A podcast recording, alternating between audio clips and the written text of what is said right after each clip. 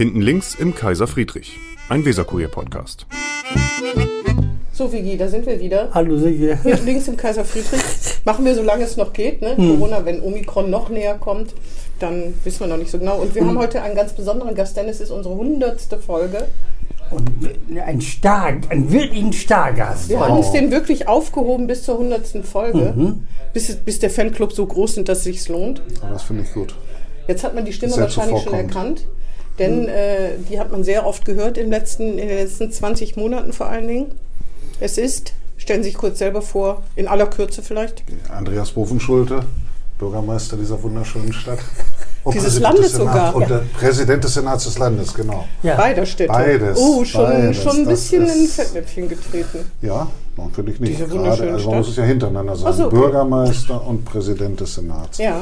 Das finde ich, so viel Zeit Bremen muss doch sein. von Bremerhaven und Bremen. So. Also von Bremen ja der Bürgermeister und Präsident des Senats des Landes, was Aber aus nicht- zwei Städten besteht. Nicht Oberbürgermeister. Nicht Der ist in Oberbürgermeister. Bremerhaven. Der einzige Bürgermeister einer deutschen Großstadt, der nicht Oberbürgermeister ist. Warum? Weiß ich nicht. Nein, es war ja, äh, zur Nazi-Zeit gab es ja regierende Bürgermeister. Und äh, nach dem Krieg hat äh, sowohl Theodor Splitter als auch Wilhelm Kaiser gesagt, mit regierenden Bürgermeistern wollen wir nichts mehr zu tun haben. Wir kehren zu dem traditionellen Begriff Bürgermeister zurück. Und dann war Bremerhaven Oberbürgermeister und in Bremen Bürgermeister ohne Regierender, was ich sehr, sehr gut finde, eine klasse Entscheidung. Und dann ist es eben so, dass jetzt äh, es Bürgermeister ist als einziger Bürgermeister einer Großstadt. Wenn man mal irgendwo vorgestellt wird, vergessen das viel. Also ich werde ab und zu auch mal als Oberbürgermeister angesprochen. Aber vielleicht, wenn ich gleich ganz bösartig anfangen darf, Sie nehmen mir das ja, ist ja nicht persönlich gemeint, ist ja journalistisch, natürlich nur. Ich weiß, journalistisch es ist ja natürlich. nichts persönlich gemeint. Genau. Ähm, regierender Bürgermeister würde vielleicht auch nicht treffen, weil sie können gar nicht so regieren, wie sie wollen, weil sie haben keine Richtlinienkompetenz. Das wird gerade in letzter Zeit wieder häufiger sozusagen thematisiert, weil es ja Friktionen gibt zur Stadtplanung. Und deswegen wären sie vielleicht gar kein regierender Bürgermeister, weil sie können ja nicht auf den Tisch hauen und sagen, so Leute, wir machen das jetzt so mit der Ja, Domsheide. deshalb ist, äh, also es ist ja aus der Tradition heraus. Sie sollen gar nicht Kaisen regieren. Hat, Kaisen hat gesagt, wir hatten genug von dem Autoritären. Wir machen das Kollegialprinzip und deshalb ist es auch von der Verfassung her nach dem Krieg so entstanden, wie es auch vor dem Krieg war. Keine Richtlinienkompetenz, kein regierender Bürgermeister, sondern kollegiale Verantwortung und Bürgermeister. sie Ja, regieren mit, mit den anderen zusammen. Ja, Also letztendlich ist es natürlich so, so ist es allerdings auch in jeder anderen Regierung, wenn man ehrlich ist. Jedenfalls die, die durch eine Koalition gebildet wird, gibt es natürlich überhaupt niemanden, der quasi eine Richtlinienkompetenz regiert. Das ist ja ein formales Recht, aber in Koalitionen stößt das sehr schnell an die politischen Machtverhältnisse. Wenn man, wenn, man das, wenn man das, die richtige Kompetenz wahrnehmen würde, dann wäre die in dem Moment tot. So ist das bei einer Koalition. Und, und in den wenigen Fällen, wo es absolute Mehrheiten gab, da, an wer, wo stößt dann die Richtlinienkompetenz an die Grenze, an die eigene Fraktion und die Genau, eigene Partei? Genau, genau. Aber mancher würde man es doch wohl gern, oder? Aber das Entscheidende ist nicht die Richtlinienkompetenz auf Landesebene. Aber wür würden Sie nicht gerne manchmal den Knoten durchhauen? Sie haben noch mal gesagt in einem Interview mit jemandem von der Uni auf einen Espresso haben Sie gesagt, Sie wünschen sich schon mehr Wumms, dass es schneller Also geht und die- so weiter. ich wollte es ja gerade mal erläutern, wenn ich darf. Die, also man muss unterscheiden zwischen Richtlinienkompetenz, das auf Landesebene, das ist eine politische Richtlinienkompetenz und was im kommunalen Bereich sozusagen Weisungsrecht und Durchgriffsrecht ist. Richtlinienkompetenz auf Landesebene hat in der Praxis kaum Bedeutung, weil äh, wenn man jetzt nicht gerade eine absolute Mehrheit hat, dann findet die immer ihre Grenze an der Koalition. Das ist mehr ein formales Recht. Was einen Unterschied macht, ist, dass die allermeisten Bürgermeister und Oberbürgermeister in Deutschland sozusagen ein Weisungsrecht im Verwaltungsvollzug haben, um die Verwaltung in ihren einzelnen Zweigen zusammenzuhalten. Das ist in manchen, nur, nur in wenigen Fällen nicht so. In Hessen ist das nicht so, in Bremerhaven ist das nicht so, in Bremen ist das nicht so und in Berlin ist es auch nicht so in kommunalen Angelegenheiten. Und das kann ein Problem sein, wenn es darum geht, Verwaltungsvollzug zu koordinieren. Das ist aber eher eine kommunale Frage und nicht die Frage äh, von richtigen Kompetenz auf Landesebene. Ist es denn ein Problem in Bremen? Nein, das ist nicht wirklich, weil die in, in Wirklichkeit kommt es immer darauf an, wenn man was durchsetzen will, dann muss man sich eh zusammenraufen. Da helfen einem formale Instrumente nicht weiter. Das Dann ist raufen Sie doch mal. Das ist die, ja, wir kommen in vielen, vielen Fragen schnell zusammen und in manchen Fragen dauert es ein bisschen länger, bis wir zusammenkommen. Aber Ganz am Ende, lange, ja. am Ende kommen wir immer zusammen. Also jetzt, was die Domseide betrifft, nach dem Interview mit Frau Schäfer, die sagt, sie würde ja, aber die SPD will ja nicht. Also es gibt unterschiedliche Auffassungen, äh, was der richtige Weg ist und wie immer das in der Koalition ist, wird man sich am Ende auf einen Kompromiss verständigen. Da muss man noch ein bisschen dran arbeiten. Aber da das ja Entscheidungen sind, die die Stadt für 50, 60, 70 Jahre prägen werden, ist es, glaube ich, auch richtig, äh, dass die gut durchdacht sind und dann gemeinsam getroffen werden. Irgendwann nächstes Jahr hoffentlich. Ist ja nicht mehr jetzt, lange. Jetzt in diesem Jahr das noch wohl nichts mehr. das weiß ich nicht, ob wir dazwischen den Jahren, ja vielleicht Ja. ne, im, im Geiste der Weihnacht noch, aber natürlich nächstes Jahr, aber das muss man ja ganz deutlich sagen, Weichenstellungen sind so fundamental, äh, die müssen natürlich auch bis in jede Konsequenz durchdacht sein, da kann man nicht mal eben aus der Hüfte schießen und sagen, finde ich gut, weil das, was man da festlegt, das holt man nicht in fünf Jahren mal eben wieder zurück. Und äh, da bewundere ich eigentlich diejenigen, die immer sagen, die nach einer halben Stunde Diskussion eines Themas immer schon eine total feststehende Meinung in jedem Detail haben und sagen, genau so muss es sein oder genau so muss es sein. Aber die müssen es hinterher auch nicht verantworten. Das ist der Unterschied. Aber wenn man es verantworten muss, wenn man auch in fünf Jahren noch dazu stehen muss und in zehn Jahren, dann muss man es auch durchdenken. Da du, verkennst du total den Journalisten. Die wissen nämlich immer nach fünf Minuten Die wissen immer nach fünf Minuten im Genau, ganz genau, genau, Bescheid, was genau. das richtig Ich Das fühle mich ist- da überhaupt nicht angesprochen. Nein, außer die Chefredakteurin Ich natürlich. fühle mich ich fühle mich da persönlich als Journalistin nicht Ja, angesprochen. ja, das ist der Unterschied. Ne? Naja, aber ich manchmal glaube, gut, manchmal schlecht. Ne? Aber die Wähler, die Wähler mögen sowas ja nicht, Streit in der Koalition. Ne? Das ist ja nachweislich. Und ich weiß nicht, ob man das Diskussion oder Streit nennt, aber sie gehören ja mal der SPD an. Und die SPD hat ja dadurch, dass sie eine, eine Machbarkeitsstudie fordert, jetzt für die Straßenbahn, ob die durch die U-Bahn-Straße geht oder nicht, haben sie da keine Einwirkungsmöglichkeiten zu sagen.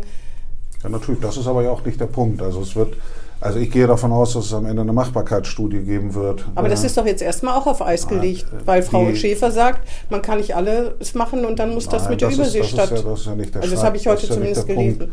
Der, der Punkt ist, äh, dass es eine Diskussion darüber gibt, wo die äh, Haltestelle sinnvollerweise platziert wird. Also es gibt auch unterschiedliche Auffassungen darüber, wie wahrscheinlich es ist, ob die Machbarkeitsstudie zu einem Ergebnis kommt Genau. pro Verlegung. Ja. ja, aber wenn man, wenn man sich mal die Diskussion der letzten 15 Jahre anguckt, dann ist dieses Thema immer und immer wieder diskutiert worden, meist anekdotisch, aber nie vollständig durchdacht. Und das Thema Verlegungsstraßenbahn hat ja neben technischen Fragen auch die Frage, wie viel, wie teuer ist es denn dann wirklich, wenn man alle Kosten einbezieht?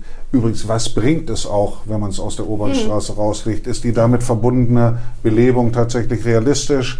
Äh, Oder gibt es da auch Einwände? Und, und eine Sache ist doch ganz klar, wenn man jetzt die Weichen stellt für die nächsten Jahrzehnte, dann muss man dieses Thema einmal ganz seriös abgearbeitet Ja. haben. Aber jetzt zu sagen, wir machen das oder wir machen das nicht, auf der Basis einer gefühlten Haltung, das würde ich nicht für seriös halten. Und das Nee, wird am Ende auch nicht so kommen. Am Ende braucht man eine Machbarkeitsstudie, ob die Straßenbahn verlegt werden soll oder nicht verlegt werden soll. Ja, ja, aber Frau Schäfer hat gerade gesagt, eine Machbarkeitsstudie, eine Machbarkeitsstudie, das kann man machen, dann kann man aber was anderes muss man dann lassen. Da muss man Prioritäten. So habe ich sie zumindest In der verstanden. Politik ist es immer so. Es gibt äh, in einem Haushalt auch von, Genau. Von 5 Milliarden auf Landesebene und dreieinhalb Milliarden auf kommunaler Ebene. Gibt es immer Sachen, äh, die man machen kann und Sachen, die man nicht machen kann. Dass nun gerade ging's die, aber um die dass die Machbarkeitsstudie 700.000 Euro alleine. Ja. für die Machbarkeitsstudie sozusagen unser größter Ausnahmeausgabenposten wären oder auch nur annähernd. Ach so.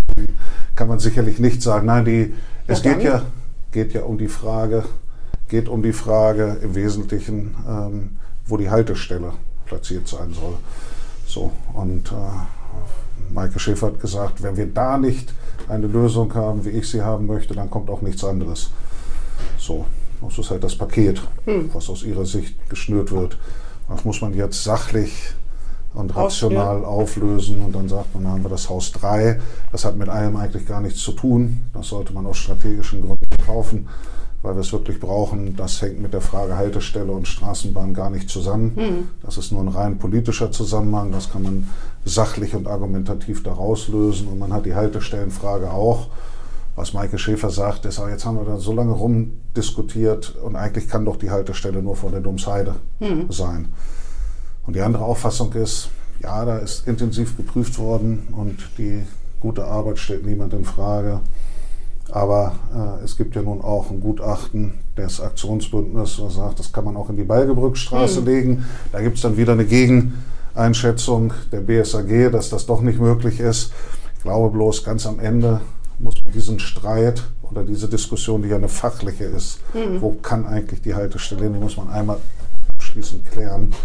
Äh, Und ich weiß nicht, was das Ergebnis ist, weil ich bin kein Fachmann in diesem Bereich. Ich weiß nur, man muss es abschließend klären, damit man dann auch tatsächlich sagen kann, es gibt nur diese Möglichkeit oder nur diese Möglichkeit äh, für die Haltestelle. Weil damit sind ja auch Auseinandersetzungen verbunden und die muss man deshalb auch vernünftig seriös bearbeiten. Das ist einfach so. Allerdings, wie gesagt, da ist, hat sich schon so ein Knoten gebildet und ich glaube, dass viele sich freuen würden, wenn man den irgendwann mal auflösen könnte. Oder was Ja, meinst du, ja. Ja, sicher.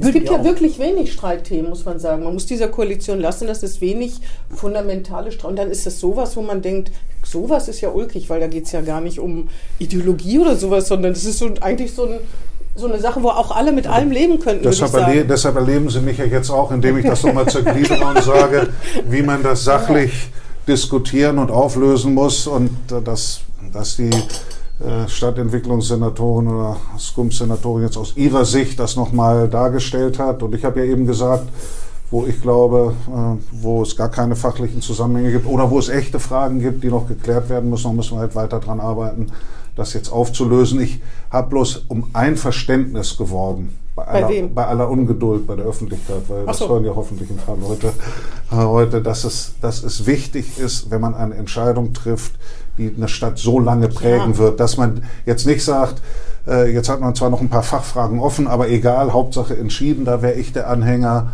Das muss man wirklich ausdiskutiert haben. Es gibt auch Fragen, wo man sagen kann, komm, lass uns mal entscheiden, da hängt nicht viel dran. Aber bei dieser Frage hängt wirklich viel dran. Und das muss man dann ganz seriös machen. Weil hinterher hat man keine Freude, wenn man sagt, schnell, schnell, schnell entschieden. Und dann stellt man fest, oh, aber doch einige Aspekte nicht berücksichtigt, hat man keine Freude mit. Nee. Ähm, Sie sind jetzt zwei Jahre und vier Monate Bürgermeister. Was ist eigentlich anders als gedacht? Auch wenn Sie vorher Bürgermeister in Weihe waren, so Alles. richtig Corona. Alle, alles anders. Nein. Ohne Corona natürlich. Das, das Nein, das äh, Corona. hätte Sie in Weihe auch beschäftigt, Corona. Ja, Also so. also natürlich ist es was völlig anderes, in Bremen Bürgermeister und Präsident des Senats zu sein. Ähm, das ist schon ein, also sei mal, gut, Bürgermeister gibt es auch gewisse Vergleichbarkeiten, aber es ist schon ein riesiger Sprung natürlich äh, von der Größe des Gemeinwesens. Aber das wussten Sie ja vorher. Das wusste ich Deswegen vorher. frage ich ja, was ist anders, als Sie vermutet hätten? Wo, was hat Sie wirklich überrascht? Okay, klar, das ist die Frage. Also Ja. das, habe ich, das hat mich nicht überrascht, dass Nee, das das will ich hoffen. Dass das, äh, dass das so sein wird. Ähm, Dass es doch noch zäher ist als gedacht? Also ich, also natürlich kommt mir jetzt ganz stark und ich, ich versuche das jetzt gerade gedanklich zu trennen, weil das, was doch das wirklich Dominierende war, ist und was alles überlagert, dass man den allergrößten Teil dieser Zeit mit Corona auch zu tun gehabt hat. Und natürlich konnte ich mir das abstrakt nicht vorstellen, in so einer Situation zu sein. Und jetzt ist es intellektuell etwas schwierig zu trennen, was ist von dem, was jetzt alles anders ist, ist Corona bedingt und, und was wäre auch sonst so gewesen. Ich meine, die Tatsache, dass man eine so irre Zahl von Bund-Länder-Treffen, Ministerpräsidentenkonferenzen gehabt hat, sich vorzustellen, das hätte ich mir vorher, hatte ja nun auch mit Staats- und Verwaltungsrecht viel zu tun, mir mal vorzustellen, dass eine Bundeskanzlerin und 16 MPs um den Text einer Corona-Vorlage sitzen und im Detail diskutieren, welche Geschäfte vom Lockdown ausgenommen sind oder nicht und ob man die Drogerie dazu nimmt oder nicht und ob man, ob man die Abstandsregel bei 500 Quadratmeter Verkaufsfläche oder 800 Quadratmeter Verkaufsfläche macht. Und dann haben wir da gesessen und haben das in den Hochzeiten äh, anderthalb Stunden vor und zurück diskutiert, weil es das legitimierte, faktisch legitimierte Entscheidungsgremium war. Freulich, das hätte ich mir nicht vorher vorstellen können. Nee, nee, dass das das so eine, dass das dass, äh, sozusagen Politik machen auf Bundesebene in dieser Form ablaufen würde. Das, äh, wer konnte sich das denn auch schon vorstellen? Also ich jedenfalls nicht. Und dann merkt man, hm, ein anderes Beispiel. Es gab ja mal Diskussionen darüber, dass wir ähm, nicht genug äh, Impfstoff damals äh, im letzten Jahr im, oder in, in diesem Jahr äh, Mitte, an, Mitte dieses Jahres für unser Impfzentrum kriegt. Da gab es ja große Diskussionen bei, bei der Ministerpräsidentenkonferenz, dass das äh, prioritär an die niedergelassenen Ärzte geht und nicht ans Impfzentrum. Ist ja immer so eine Diskussion. Da habe ich mich einmal furchtbar aufgeregt äh, und ähm, und habe hab mich dann auch per SMS bei der Kanzlerin beschwert, wie man da als kleines Bundesland behandelt würde und war nur ver verwundert, dass sie mich am nächsten Samstagmorgen mit einer riesigen SMS sofort zurückgeantwortet hat und wir dann eine halbe Stunde über die Details des Bremer Impfzentrums gesprochen haben und wie man die Probleme vielleicht dann mit der Belieferung doch lösen könnte. Ich hätte jetzt vorher nicht gedacht, dass mal eine Kanzlerin oder ein Ministerpräsident über die Detailprobleme der Belieferung eines Impfzentrums in einer mittelgroßen Großstadt äh, sprechen. Und das sind doch so Erfahrungen, die ein bisschen das heißt, also das heißt, ähm, sie hat nicht gedacht, dass die Kanzlerin mit einem Ministerpräsidenten, der sie ja nun mal faktisch sind, eines so kleinen Bundesland, das ist aber. Nee, sondern dass wir zusammensitzen und letztendlich die Warum sollte sie nicht? Die sachbearbeitende Frage klären, wie man jetzt da die Sache. Ich finde das, ich fand das eine positives, eine, eine positive Haltung. Ich habe gehofft, dass und, das so und, ist. Und, und entgegen aller, entgegen aller Wahrnehmung manchmal die Reden da allgemeine Sachen, finde ich, dann denke ich, Donnerwetter, ne? man, man tut tatsächlich was und man nimmt die ganz konkreten Probleme äh, ja. in der Sachbearbeitung, bespricht man dann und diskutiert man dann, wie es sein sollte.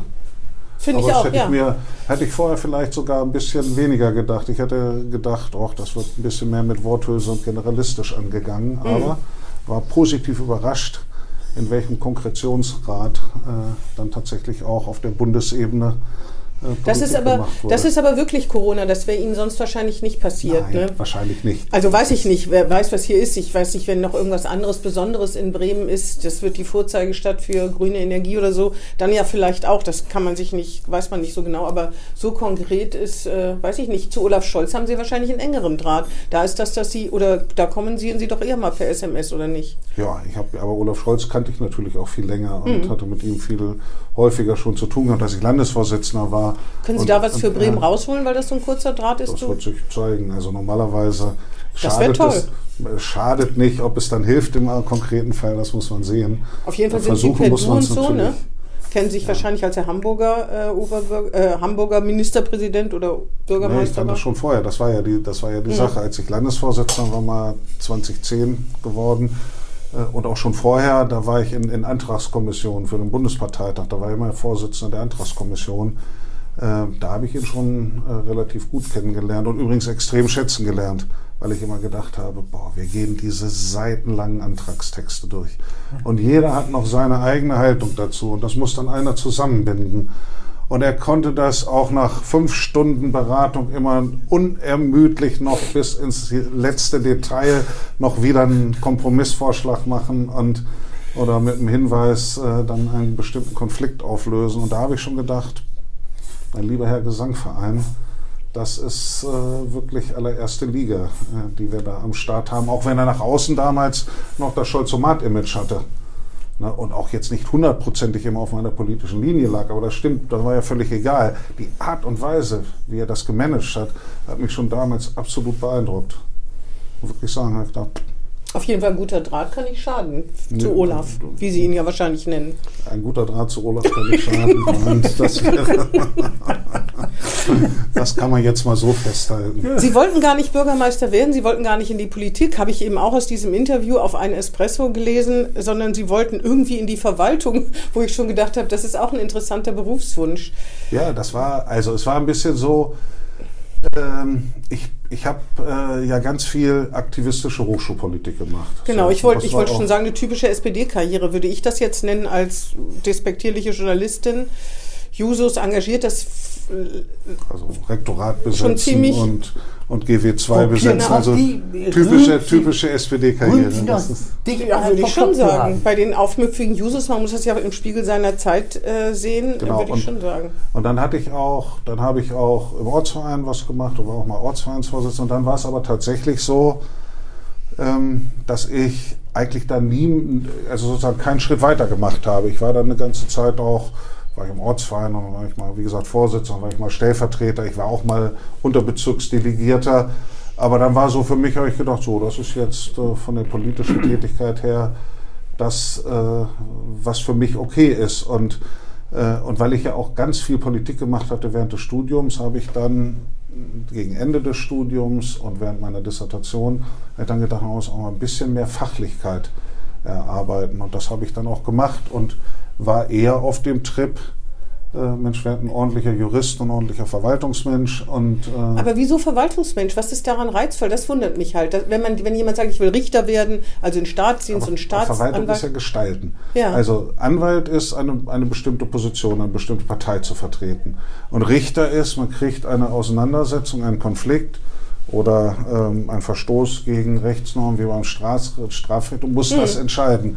Aber Verwaltung ist ja letztendlich Gestaltung. Mhm. Gestaltung auf Seiten des Staates. Das ist nicht die einzige Möglichkeit, Gesellschaft zu gestalten, sondern man kann das in der Wirtschaft machen, man kann das in, in zivilgesellschaftlichen Organisationen machen oder indem man im Staatsbereich tätig hat, ist. Das kann man im politischen Wahlamt machen. aber hat Sie, hatten Sie eine konkrete Vorstellung, wo in der Verwaltung Sie gestalten wollten?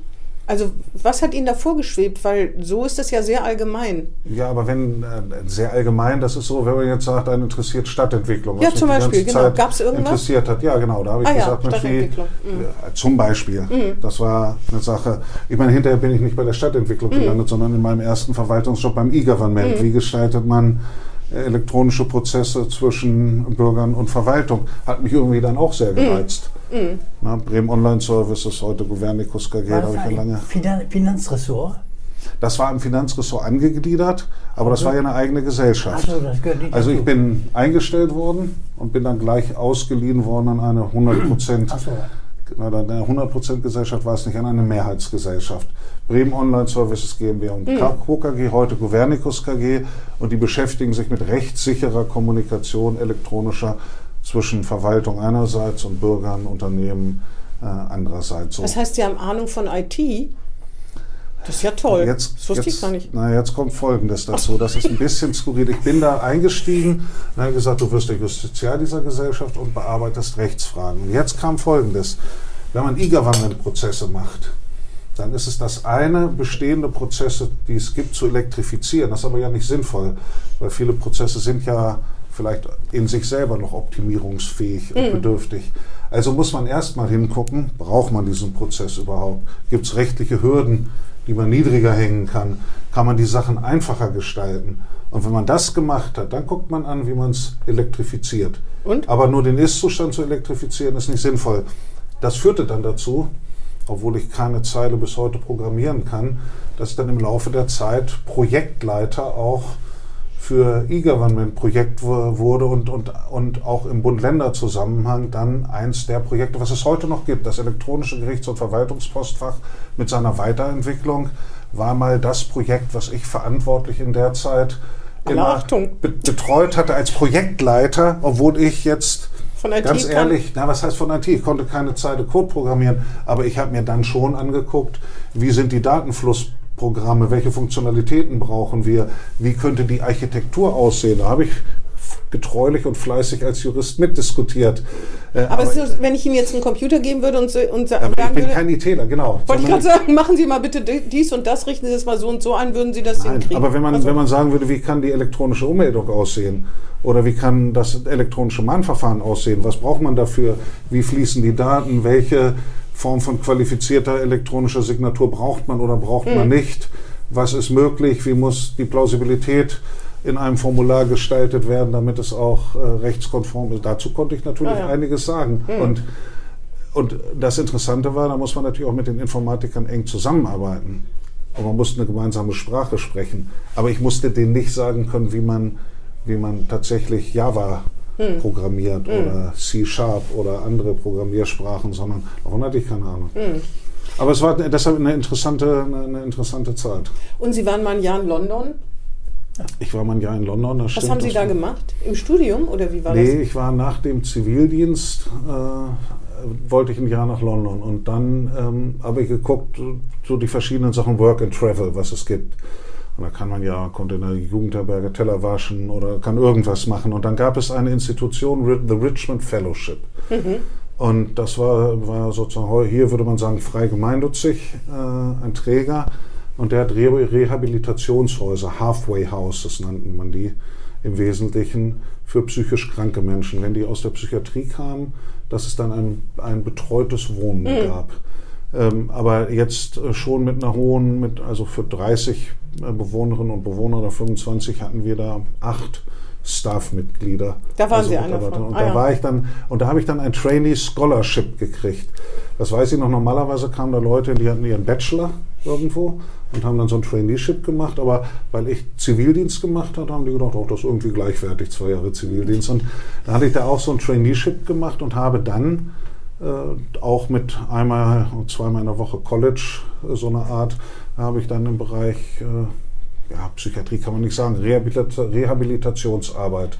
Ich spreche äh, das an, weil gemacht. Vivi ja ein äh, großer London-Fan ist. Wenn Sie ihm jetzt sagen, wo das alles war, wird er das wissen. South Kensington war ich, in der Nähe vom Portobello Markt. Das ist, das war ganz grandios, Ja, weil der Portobello Markt war nur ein paar, zwei Parallelstraßen drüber und Portobello war ist einer der, immer noch einer der grandiosen Märkte in, in London. Heute ist es sehr posch geworden und sehr, aber damals war das noch, äh, Da ich meinen Brief öfter hier vom Portobello Markt. Vom Portobello? Ja, ja.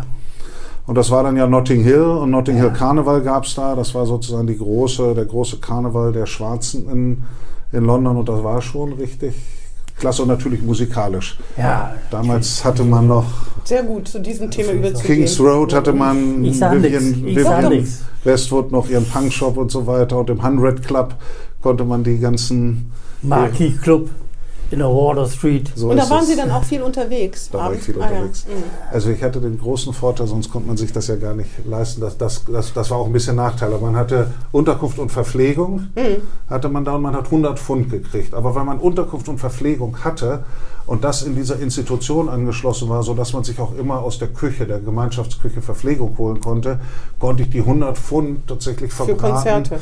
So, und Kleidung war man ja damals nicht so, muss, hatte man seine Grundausstattung, da brauchte man nicht so viel. Und da konnte ich für Bootlegs, also für so, eh, heute würde man das nie machen, damals waren es so illegale Kassettenaufnahmen und, und, und, äh, und, äh, und, und, und, ähm, und Konzerte habe ich unglaublich viel Geld äh, ausgegeben und, und habe versucht, alles Mögliche mitzumachen. War auch zweimal in Glastonbury, da dem riesigen Open Air Festival, das ist nicht in London, sondern äh, Links, links. Richtung Bristol, Im- genau. Im Westen. Im Westen und das war, ein, das war, also das muss ich sagen, popkulturell war das schon ganz großartig. Sind Sie denn noch manchmal in London, wenn Sie mal Zeit haben, wegzufahren oder zu fliegen? Also ich, ich bin immer mal äh, wieder in London gewesen, ähm, aber das ist jetzt in Corona-Zeiten Ja, ja. alles ausgefallen. Ja, ich meinte Das vorher ist, in den- in ja, den nee, Jahren, vorher. das ist schon ein paar Jahre Vorher her. sind wir, also wir sind, oder ich bin regelmäßig, ach, regelmäßig, das hört sich jetzt so groß, großspurig an, sagen wir mal. Alle paar Jahre zwei, so. Genau, Ja, ja. alle zwei, drei Jahre war ich da, äh, hatte, hatte auch noch äh, immer mal Kontakte von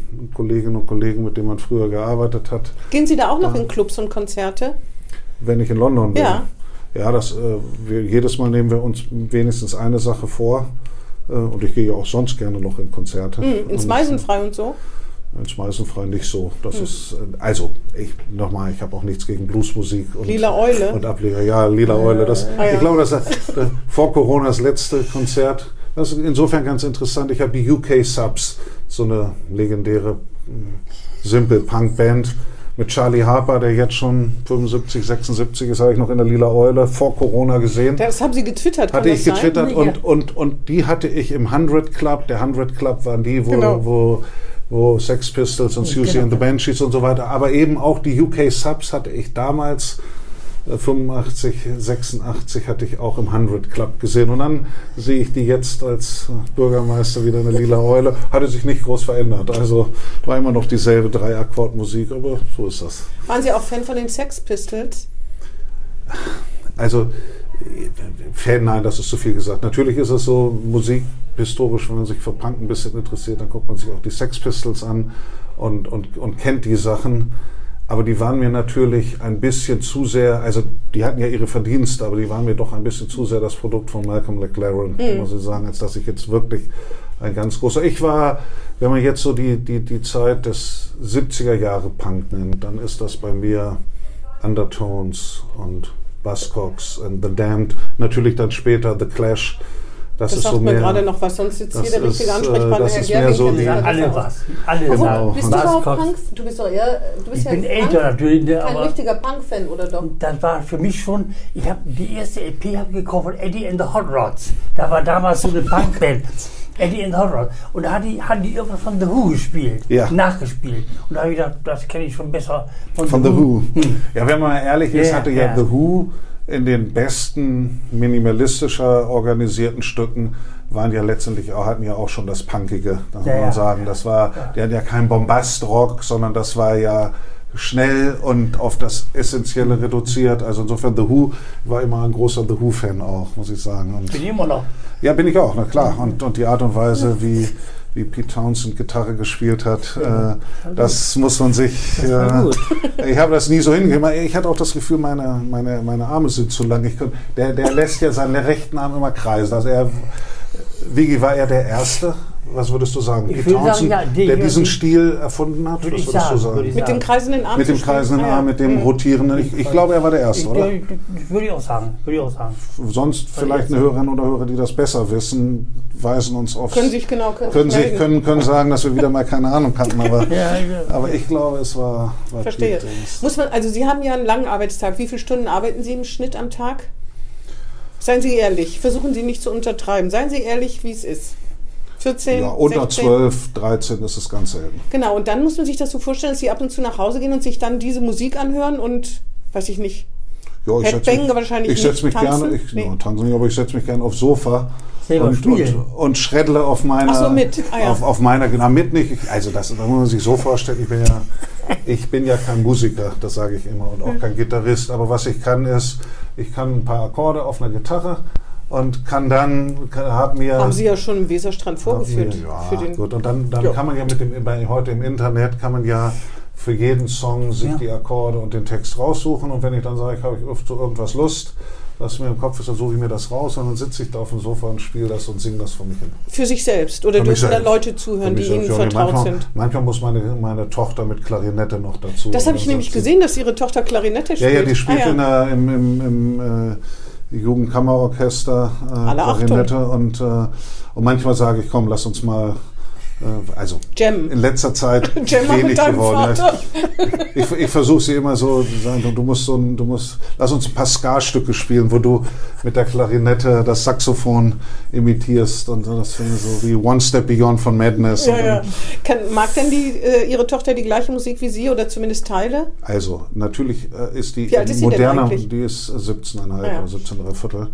Die ist in moderneren Sachen. Also das, das Mhm. muss ich übrigens dazu sagen. Ich habe immer was auf mich gehalten, dass ich bis vor zehn Jahren auch immer alle aktuellen Sachen noch drauf hatte. Das ist übrigens abgerissen. Jetzt, jetzt ist es abgerissen. Mhm. Keine Zeit jetzt mehr, Ist, ne? Nein, das ist nicht mehr die von der Zeit her und vielleicht geht dann doch das, die Zeit, auch das Alter drüber weg. Aber was jetzt folgendes ist, meine Tochter hat dann natürlich ein viel höheres Wissen, aber was wir häufiger gemacht haben ist, wir haben uns dann aufs Sofa gesetzt und sie hat gesagt, du Papa, jetzt erzähl mir mal ein bisschen was von der von der Rock- und Popgeschichte. Dann haben wir uns YouTube was anderes vorgenommen und habe ich gesagt, hier guck mal da und in der Zeit das. Dann habe ich gesagt, jetzt musst du auch mal Ramones kennenlernen, kannte aus ihrer Klasse keiner. Dann habe ich gesagt, jetzt brauchst du auch mal ein Ramones-T-Shirt. Ja. Und dann kommt sie ganz stolz äh, zurück und sagt, "Ja, mit dem Ramones-T-Shirt konnte man schon auch mal ein Statement setzen. Und das fand ich, äh, ja, Tragen Sie auch, tragen Sie auch Ramones-T-Shirts in Ihrer Freizeit? ich habe jetzt keinen Ramones, aber ich, ich habe noch ein Hurricane-T-Shirt und ich habe auch von allen möglichen Wenn Sie in die Musikgruppen- gehen, da gehen Sie als Privatmensch hin, ne? Ich, äh, das war jetzt die konkrete Frage. Ich habe, Ja, ja. ich habe keine, aber ich hätte nichts gegen einen Ramones. Würden Sie auch ein Statement mitsetzen? Eindeutig. Ja. Ja, also, Und Sie haben ja zwei Töchter, ne? Ja. Was ist mit der anderen? Ist die auch so musikalisch? Äh, ja, die, die, die, die hat, ähm, die hat äh, sozusagen Klavier gelernt, hat das allerdings dann nicht so konsequent weiter betrieben. Die ist äh, Ingenieurin, die Ja, ja. Mhm. studiert Wirtschaftsingenieurin und ähm, ist da auch ganz glücklich mit. Von Ihrem Privatleben geben Sie ja nicht viel preis. Das, davon weiß man ganz wenig. Jetzt haben wir ja veröffentlicht, dass Sie eine neue Lebensgefährtin haben. Wie geht man damit um? Das ist doch schwierig. Ich kann mir vorstellen, ich weiß nicht, ob die Bildzeitung da nicht sofort anruft und sagt, wollen wir nicht das und das machen. Dann muss das ja können, das abzuschotten und Ihre Töchter wären vielleicht auch nicht besonders beglückt, wenn viel über Also Sie ich gebe, bekannt wird. mache Ne? kein, gebe keine Auskünfte zu meinem Privatleben zu Hause. Hm. Ich äh, veröffentliche auch keine Bilder Äh, Keine meinem- Home Stories also oder nur sowas, Mal, ne?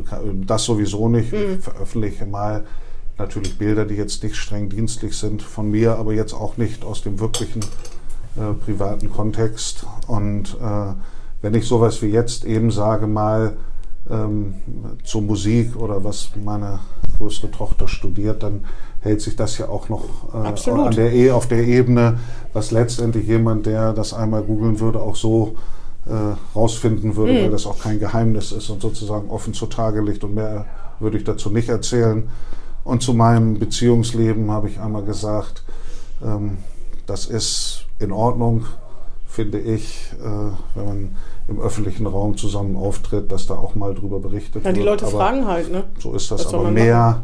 Äh, und, und dass ich einmal, das haben wir ja auch gemacht mit, äh, mit äh, Ulrike Hiller, dass wir gesagt haben, wie unser Beziehungsstatus ist. Ja, manche fanden das auch, sagen, Mensch, müsst ihr das denn jetzt machen? Und ich habe gesagt, das muss man einmal machen, weil es viele Leute fragen und man ist halt ein bisschen eine Person von öffentlichem Interesse. Dann ist es Mal gut, das einmal zu sagen. Und wenn dann einmal auch darüber berichtet wird, so wie das geschehen ist, dann finde ich, ist das auch ein legitimes Informationsinteresse der Öffentlichkeit. Ich finde dann allerdings hört es auf, wenn es keinerlei politische Bedeutung hat. Ja, also und ich finde, es hat keine politische Bedeutung darüber hinaus und deshalb würde ich dazu auch keine Fragen beantworten oder Informationen geben. Aber über die Tatsache, so wie jetzt berichtet wurde, das fand ich fair und muss auch sagen, das ist halt das Informationsinteresse, das Berechtigte bis zu diesem Punkt der Öffentlichkeit. Ich hätte jetzt nicht gedacht, dass es groß Leute interessiert, aber das ist ja nicht meine Aufgabe, sondern muss die Zeitung entscheiden. äh, Nein, es war, war so, das war so. Man kann, man kann ja so ein bisschen einschätzen, wie das und das Interesse ist groß. Das ist aber auch kein Wunder. Das ist bei Menschen, die im öffentlichen Leben stehen, das tun sie ja nun, ist das natürlich so. Und wenn die, wenn, wenn das nicht, ich glaube auch die Leute reden sonst darüber, ne? Sie reden sonst deshalb Also ob ja- sie dann die Wahrheit reden, das ist ja besser, dann sagt man die Wahrheit, als wenn sie sich sonst wie. also die aber Wahrheit würden Sie denn. Entschuldigung, die Bildzeitung mit in Urlaub nehmen, wie Ihre Vorgänge das Nein, gemacht haben? ich dann Ah, nochmal ja. gar nicht. Also keinerlei Home Story, keine Sachen aus meinem privaten Bereich und die Berichterstattung, so wie es erfolgt, ist dann, wenn ich finde, dass es absolut nachvollziehbares, legitimes Informationsinteresse gibt, häufig so wie Sie das gesagt haben. Und bevor dann tausend Mutmaßungen Mhm. entstehen, ist es doch auch sinnvoll, lieber einmal die nüchternen Dinge, Tatsachen berichtet zu haben und dann ist auch gut. Und wie gesagt, da muss ich auch sagen, finde ich, hat der Weserkurier sehr, sehr nüchtern und fair so berichtet. Ja, darauf wollte ich jetzt gar nicht hinaus. Nee, Also aber ich meine wollte das ja mal sagen. Ich meine, ich finde, es ist eine. Gut. Genau. Genau. Ähm, äh, zu Ihrem Privatleben zur Musik. Sie sind ja auch Kultursenator. Da habe ich mich oft gewundert, wie schafft man das? Ich meine, man könnte ja sagen, man will einen Senator einsparen, aber Kultursenator an Bürgermeister dran zu gliedern, ist ja auch eher un und für religiöse äh, Angelegenheiten sind Sie auch zuständig. Aber wie soll man das denn schaffen? Aber hat sich ja als positiv erwiesen. Ich finde, wir haben für die Kultur richtig was rausgeholt jetzt Ja. in den letzten Haushalten. Das muss man ehrlich sagen. Der Sprung, den wir im Doppelhaushalt 2021 gemacht haben, der kann sich sehen lassen. Und das Niveau haben wir 22, 23 gehalten. Und ich denke, auch in der Corona-Zeit, unser Stipendienprogramm zum Beispiel, die 1000 Stipendien.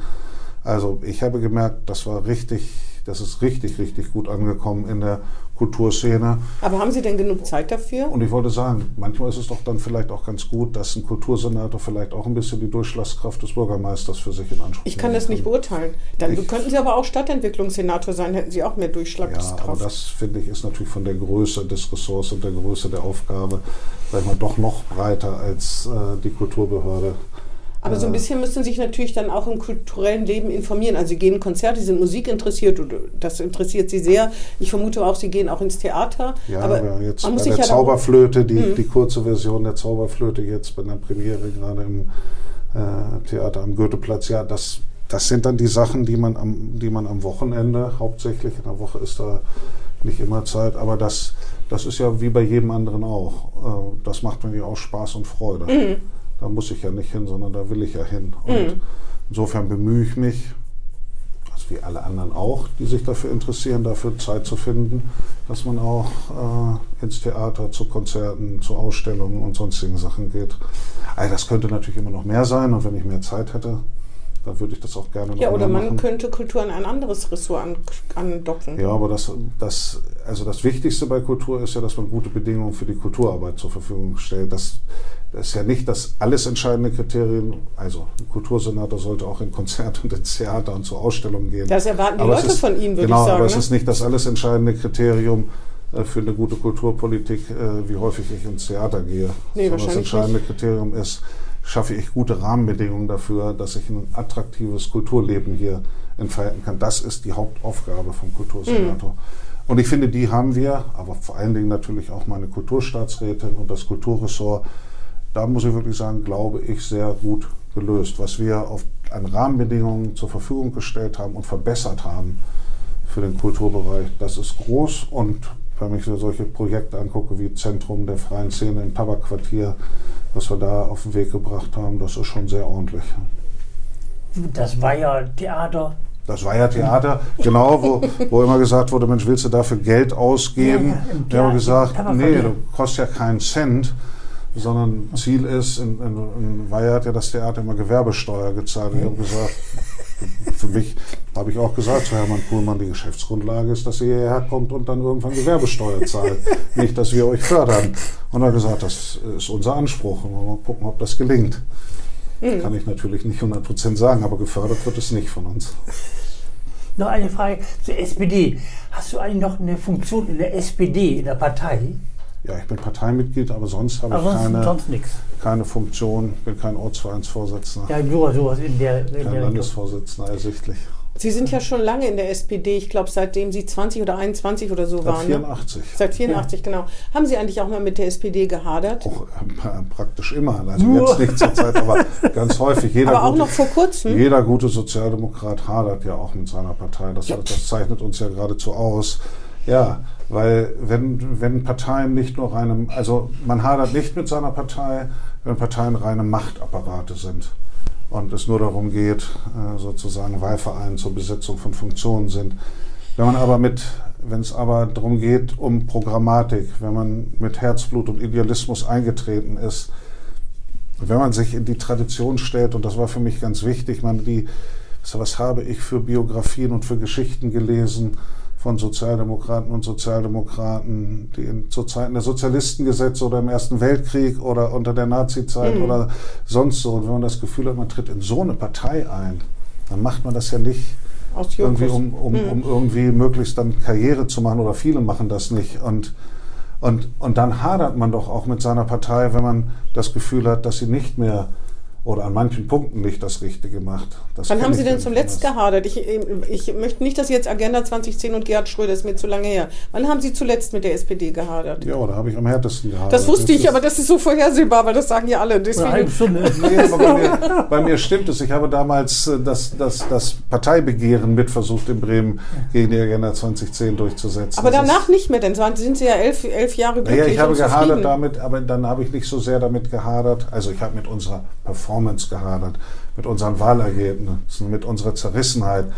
Ich habe auch manchmal damit gehadert, wie lange wir gebraucht haben, um uns von der Hartz IV und Agenda 2010 Ideologie zu lösen und die zu überwinden. Aber ich habe dann nicht mehr sozusagen so hart gehadert wie in dieser Zeit. Das in, ich in, der, in, in der Agenda, das, nein, das kann man sich nicht, also man kann ja mal mit einem Parteitagsbeschluss hadern und man kann hadern, weil man sagt, wir haben nur 15 Prozent gekriegt bei der Wahl. Ja, das ist aber nicht hadern im Sinne von, dass man sich an der Partei reibt, sondern es ist enttäuscht sein, dass man nicht. Das ist so was ist anderes, es. Und hadern ist es, das wollte ich jetzt das aber nochmal beschreiben. Und, äh, wenn ich. Hadern jetzt- ist, wenn man seine politische Heimat verliert. Genau, und aber das habe ich nicht mehr. Also. Aber in dieser Auseinandersetzung, in dieser Auseinandersetzung, als der Satz fiel, wir haben den besten Niedriglohnsektor in Europa geschaffen, da habe ich gedacht, das war, das ist nicht die Form von Enttäuschung, dass man sagt, man ist nicht schnell genug auf das gewünschte Ziel Mhm. gekommen oder man ist mal einen Umweg gegangen oder man hat mal eine Wahl verloren oder man war mal nicht zufrieden mit der Person einer Vorsitzenden. Das sind ja eigentlich eher kleine Sachen. Mit welcher waren Sie denn nicht zufrieden? das, das tiefe Hadern, Das, nein, das war mehr abstrakt gesagt. Das wusste aber ich ich. War nicht. ich war nicht wirklich damit zufrieden, dass es so eine, so eine schnelle Abfolge gab. Ja, ja. So, aber, aber ich weiß nicht, ob Sie es verstehen oder nachvollziehen können, wenn man das Gefühl hat, man ist richtig plötzlich Ja, mit der Grund. Und, und das hat mich damals ganz, ganz massiv beschäftigt, das gebe ich zu. Hm. Auch so, dass Sie da überlegt haben, ob das noch, ob das noch Ihre Partei Ja, na ist. klar. Also in der, in der härtesten Zeit, Agenda 2010, habe ich überlegt, ist das noch deine Partei? Aber mit der großen Koalition in Bremen, da haben Sie diese Gefühle nicht gehabt. Oder gab es das da auch? Weil da gibt es ja einige Sozialdemokraten in Bremen, die denken, "Mm", und dann hinterher ist Herr Schärf ja auch, wie wir hier öfter erzählen, der Herr Gerding und ich, von Herrn Sieling und Herrn Börnsen so ein bisschen ermuntert worden, sich zu überlegen, wie lange er Ja, noch. Gut, aber Ne? oh, Kann man jetzt so sagen, oder? Wie, wie muss man sagen, mehr ein- eine, eine, eine ideologisch entkerntere Partei als die CDU in der großen Koalition, die ja praktisch alles mitgemacht hat, hat es ja gar nicht gegeben. Also insofern. Ja, die einen sagen nicht- so, die anderen sagen waren, so. Ne? Ja, es gab auch ein paar harte Punkte, aber an vielen, vielen Punkten hat die CDU ja alles mitgemacht damals. Äh, äh, in der das jetzt so großen eine Koalition, so dass es, da gab es da gab's nicht so viele Punkte. Also es gab Punkte, ja, also das, äh, man erinnert sich an bestimmte Auftritte von Thomas Röwekamp und so weiter. Da gab es schon Punkte, aber wenn ich jetzt mal das ganze große Gesamte nehme, dann würde ich sagen, war, Gab keinen Grund zu war, hadern. die, C- war die CDU ein sehr pflegeleichter Partner in der großen Koalition. Auf jeden Fall hatten Sie keinen Anlass zu hadern mit Ihrer Partei. Ich hatte keinen Anlass zu haben. Ja, also, ich habe mit Henning Schärf mich gestritten und diskutiert über Steuerpolitik, weil ich gesagt habe, die veranlagte Einkommensteuer ist weniger als die Tabaksteuer. Und er hat gesagt, das stimmt nicht. Und dann musste Lothar Spielhoff noch als Rechnungshofpräsident zwischen uns schlichten, wer denn recht hat. Dann haben wir uns angebrüllt bei einer bei öffentlichen Veranstaltungen. Aber ich meine, Haben das sich angebrüllt? Jo, aber das Ja. ist ja, das ist aber ja kein Hadern wirklich, Nee, das, das sind so die Auseinandersetzungen halt, die man hat. Wenn beide gut brüllen können, also es geht ja auch, ohne dass man sich das richtig übel nimmt, aber in dem, weil man sich so leidenschaftlich streitet, brüllt man sich, brüllen Sie sich jetzt auch noch mit irgendwelchen Menschen an? Nö, ich brülle nicht. Aber mit Henning konnte man sich gut anbrüllen. Und Henning konnte das auch. Mit, Ja, ich äh, weiß. Und, und äh, nee, das war so. Henning war ein emotional, ist ein emotionaler Mensch, aber das führte ja auch dazu, dass er dann in der Auseinandersetzung hart sein konnte. Aber ich hatte auch eine, eine, ein entsprechendes Körpervolumen und Stimme und konnte auch zurückbrüllen. Also insofern waren wir da im Schreiduell. Aber ohne, dass man sich das richtig übel genommen hat. Nein, ne? Man konnte sich wieder ganz normal. Ja, aber das gibt selten, dass man das, äh, finde ich. Deswegen dachte ich, vielleicht hätten Sie jetzt jemand anders, wo das auch geht, ohne dass man das A nach außen trägt, obwohl dann würden Sie es ja hier auch nicht erzählen. Aber Sie Ja. haben wirklich niemanden mehr, mit dem Sie sich äh, anbrüllen. Nein, also jetzt, man, man kann es ja auch daran sehen, Nur Maike Schäfer. mit, wir brüllen uns nicht an. Nee, nee, ach, Aber nur friedlich reden Sie auch nicht, das glaube ich nicht. Wir diskutieren, wie sich das manchmal gehört, hart in der Sache, aber das ist Aber auch scharf im Ton kann ich mir vorstellen, es sei denn, einer verstummt irgendwann.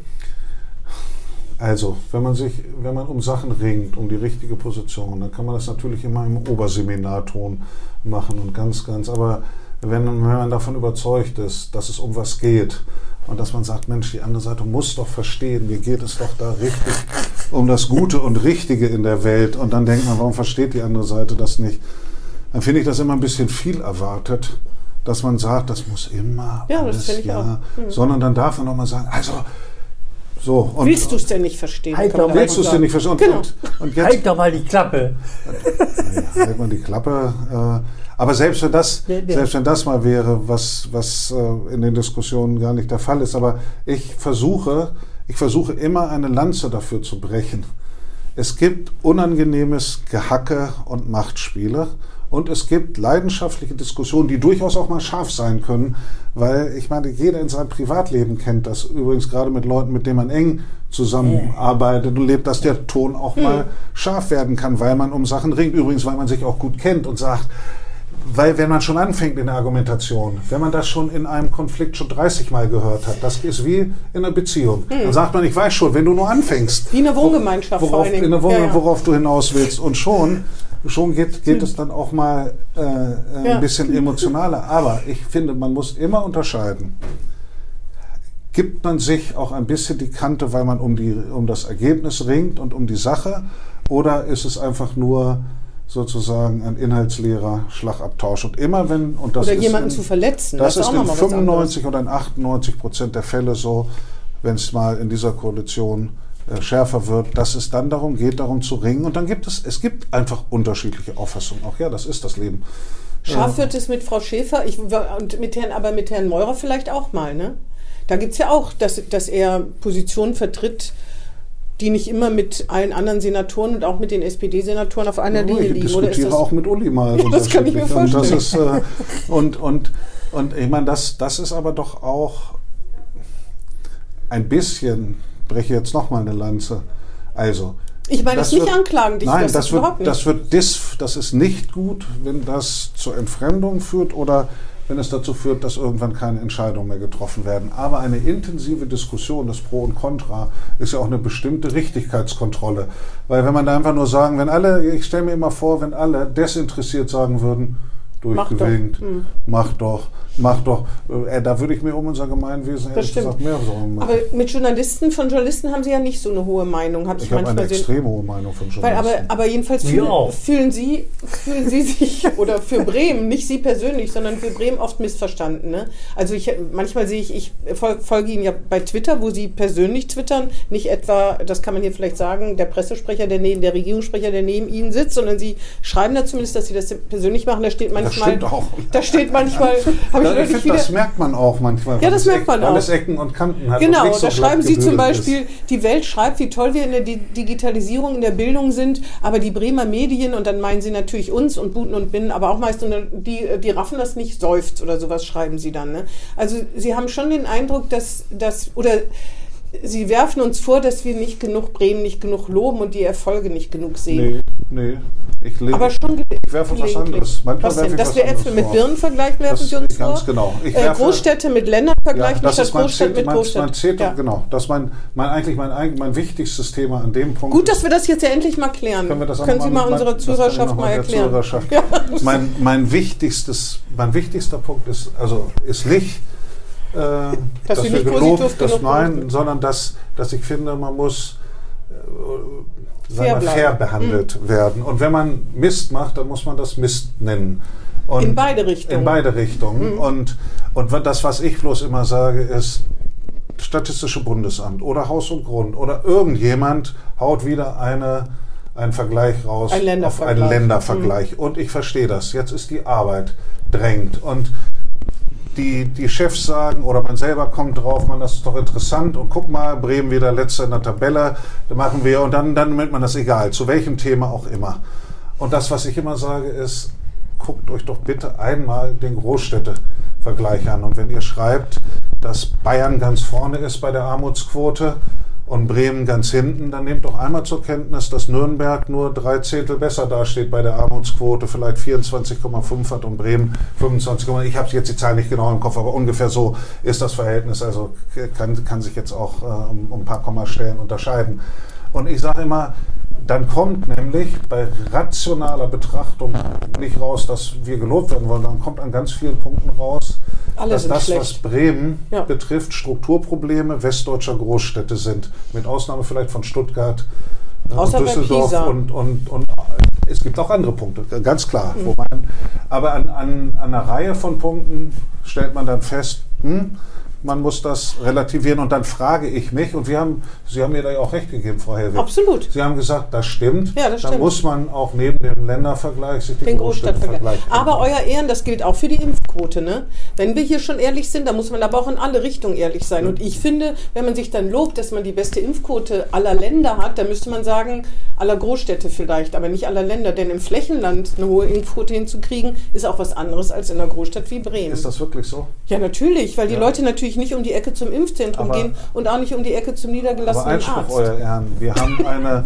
wir haben eine sozial zerklüftete Großstadt hier mit Quartieren, wo die Leute wirklich nicht mit einem silbernen Löffel Nee, geboren wurden. Wir haben Meine einen sehr Rede, hohen. Migrationsanteil, dass man in so einer zerklüfteten Großstadt die Leute einfacher erreicht als in einem Flächenstaat, wo die nivellierte Mittelstandsgesellschaft sozial Aber auch nicht nur in Mecklenburg-Vorpommern Ja, und in aber- Sachsen. aber in Bayern die Zahl der. Impfgegner zum in, Beispiel. In Bayern hat man, ja, aber die.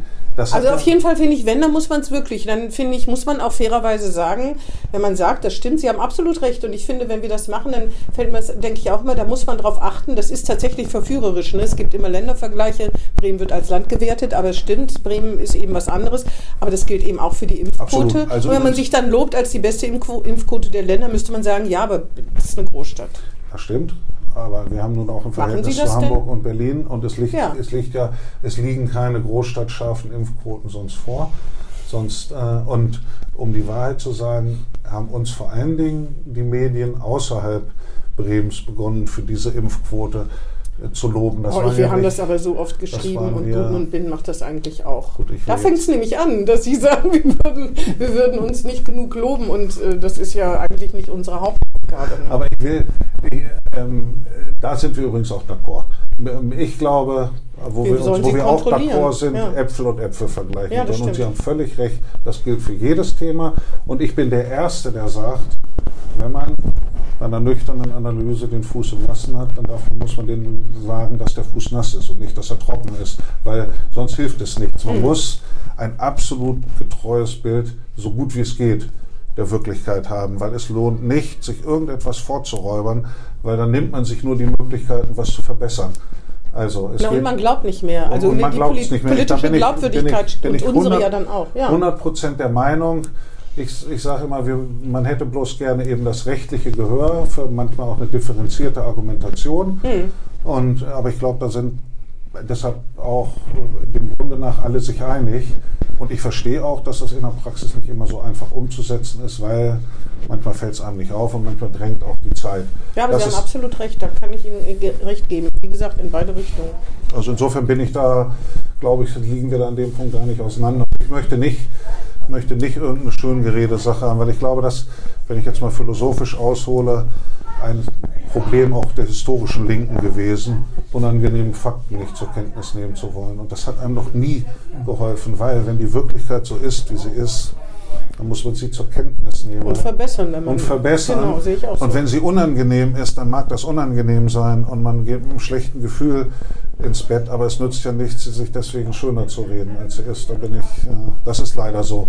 Also ich habe es natürlich auch lieber, dass es eine positive als eine schlechte Nachricht gibt, aber man muss auch negative Entwicklungen nüchtern zur Kenntnis nehmen.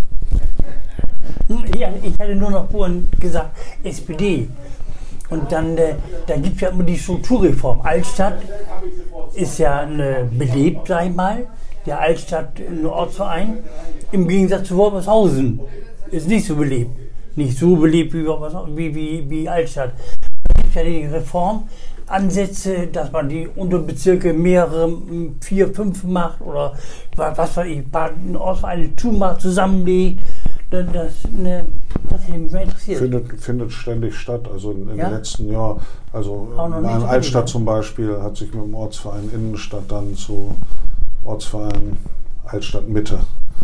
Ich, ja. ich, ich, ich, hatte damals ja. gesagt, ich möchte gerne, dass es lieber, ich hätte lieber gehabt Ortsverein Mitte Altstadt, Oma. Aber, aber es ist, Oma für die gute alte ist, aber, es ist, aber es ist dann, alle haben dann, dann gesagt, es soll Ortsverein Altstadt Mitte sein. OAM, auch, Aber Oma ist wirklich vom Image her nicht so gut für junge das Mitglieder. War ja mehr, ja, war ein, Stichwort noch, ein Stichwort will ich gerne einbringen. Rekommunalisierung. Ja. Ist sie abgeschlossen oder ist ja noch eine, im Kopf irgendwas anderes, was man noch rekommunalisieren könnte? Rekommunalisierung war ja für mich immer vor allen Dingen, ähm, da war ich ja immer ein, ein differenzierter Herangehens, weil Sie haben immer gesagt, ich hätte gerne, dass wir beteiligt sind an allen ertragreichen Bereichen. Äh, aber wir müssen nicht unbedingt die unternehmerische Führung haben. Genau. Also mitbestimmen und, können in Verträgen, aber und nicht. Deshalb habe ich ja damals gesagt, äh, auch bei, da hätte ich mich gerne noch ein bisschen weiter durchgesetzt, bei, bei, bei SWB Netzen, da hatten wir ja dann nur 25 Prozent, ja. hätten auch 49 Prozent sein können. Äh, aber ich sage, wir wollen mitbestimmen, wir wollen auch einen Teil der Erträge haben und die wieder der öffentlichen Hand zuführen, aber wir sind nicht immer als öffentliche Hand die besten, wenn es um die unternehmerische ja. Führung geht. Und das habe ich mit den Kolleginnen und Kollegen auch von der Gewerkschaft, ja nur langjährige Gewerkschaft, die haben immer gesagt, wir müssen auch aufpassen, dass wir Rekommunalisierung nicht überlasten. Rekommunalisierung muss immer ein Erfolg sein, äh, weil wenn es kein Erfolg ist, dann kommen doch alle wieder und sagen, der Staat kann es nicht. Deshalb war ich immer ein, deshalb bin ich ein, ein vorsichtiger Rekommunalisierer, weil ich sage, wenn man sich überdehnt mit dem Anspruch und das dann nicht halten kann, keine Ahnung, vielleicht auch, weil man Pech ja, hat. Bei Wirtschaft ist ja eine, wieder ja. Heimnisreich gekommen. Ne? Ja. Und dann, das ist schon eine Sache. Ja, das, steigen vielleicht. Ist aber, das ist aber, ja, ja, ja. Ist, ja gut. Also die beiden Argumente äh, finde ich allerdings, äh, wenn man sich das jetzt streng genommen, Ja, ja. wann wurden die Gebühren erhöht? Einmal vor war Vor Jahren. 15 Jahre, Das dann stimmt. war 15 Jahre Aber da Stabilität, könnte man dann ja sagen, Jahre. Nein, aber ist ich- doch die Frage, was die Bevölkerung denkt. Die Bevölkerung denkt, privat alles super, kaum sind sie wieder rekommunalisiert, der Darf ich- Staat... darf ich mal eine- ne? nein. Das ist das, was hängen bleibt. Normalerweise dürfen, da dürfen Gebühren ja nur kostendeckend sein, plus einer kalkulatorischen Rendite. Mhm. Wenn es 15 Jahre gelungen ist, trotz Tarifsteigerung und Preissteigerung erst das, die, die, die, die, die, die Gebühren stabil zu halten, dann nochmal sieben Jahre, dann müssen wir vor 22 Jahren deutlich mehr als rechtlich zulässig gezahlt haben für die Gebühren, weil das kann nicht das Ergebnis sein, dass es 22 Jahre stabil bleibt. Äh, und, und dann war vor 22 Jahren offensichtlich viel zu viel gezahlt worden für die Gebühren. Weil das war mehr als kostendeckend, sonst hätte die Rechnung nicht aufgehen können. Aber das ist jetzt vergossene Milch. Aber Ja. dieser logische Schluss ist im Prinzip zwingend. Es ist doch logisch, wenn Gebühren kostendeckend nur dann sein dürfen, plus kalkulatorische Rendite, wenn überall die Preise steigen und auch die Tarife, dann müssen irgendwann die Gebühren angepasst werden. Oder sie waren anfänglich viel zu hoch. Aber die Frage ist doch, was bei Bürgern, die mehr bezahlen müssen, das wissen Ja, Sie ja. das ne? stimmt. Ob die Das jetzt stimmt. das so Das durchdringen oder ob die sagen, toll, jetzt sind das wieder alles äh, städtische Bedienstete und äh, zack, gehen Da- die Gebühren genau, hoch. Aber da argumentiere ich eben. Man hätte sie das später übernehmen sollen, nämlich nach der Gebührenerhöhung. Nach der Gebührenerhöhung. Tja, das ist Aber- auch vergossene aber- Milch. aber das Mich kann- fragt ja keiner. Das kann man sachlich begründen. Das Ja, ist nach klar. einer Zeit, äh, das kann nicht anders sein. Sonst wären die Gebühren. Ich weiß, die Verträge sind hoch- ausgelaufen und so. Ne? Zu Sonst ging hoch das äh, kalkuliert. So, und was Streiken angeht, ja, streite ich mich auch immer mit den Gewerkschaften. Ich sage immer, ihr habt Frauen und Mannesmut vor Königsthron. Immer dann, wenn es kommunalisiert wird, dann wird von Streik geredet. Streikt doch mal und kämpft um Tarifverträge in privaten Bereichen. Äh, Und da sagen ja, das ist viel schwieriger, die Leute dazu zu bringen, weil da droht der Arbeitgeber ja stärker mit Repressalien. Das stimmt. Was? Es ist viel schwieriger im privaten Bereich zu streiken. Zu organisieren, so zu Streik. Ja, ja, organisieren, sind ja auch nicht so viele organisieren. gewerkschaftlich organisiert. sind nicht so viele so. Und, und natürlich, natürlich äh, ärgere ich dann in der Diskussion auch mal und sage, äh, was, was ein bisschen äh, komisch ist, ne? nichts passiert an Streik, an Streik, an Streik, jahrelang oder jahrzehntelang, dann wird es rekommunalisiert. Und dann heißt es, jetzt können wir ja Ja. streiken. Und, Schwierig. und, und dann sage ich, Mensch, da wäre ja auch mal eine Idee gewesen, die, gerade die, die, alle Räder stehen still, wenn ein starker Arm es will, das in den Jahrzehnten vorher Vergossene gemacht Milch. zu haben. Vergossene Milch. Ist auch, Ja, ist auch vorbei. auch, auch Wir vorbei. wollen Sie jetzt Alles- nicht, wir wollen, wollen das vielleicht nicht mehr in die Länge ziehen. Nee. Herr Wiegberg, das- Nee, ich habe noch nee, eine ich hab- Frage, weil wir jetzt äh, sozusagen um die Feiertage rum sind. Äh, Wie verbringen Sie denn Weihnachten? Haben Sie zwischen den Feiertagen, also zwischen Weihnachten und Silvester Zeit und was machen Sie so? Im Kreis der Familie verbringe ich das. Ganz ruhig wahrscheinlich. Arbeiten Sie trotzdem?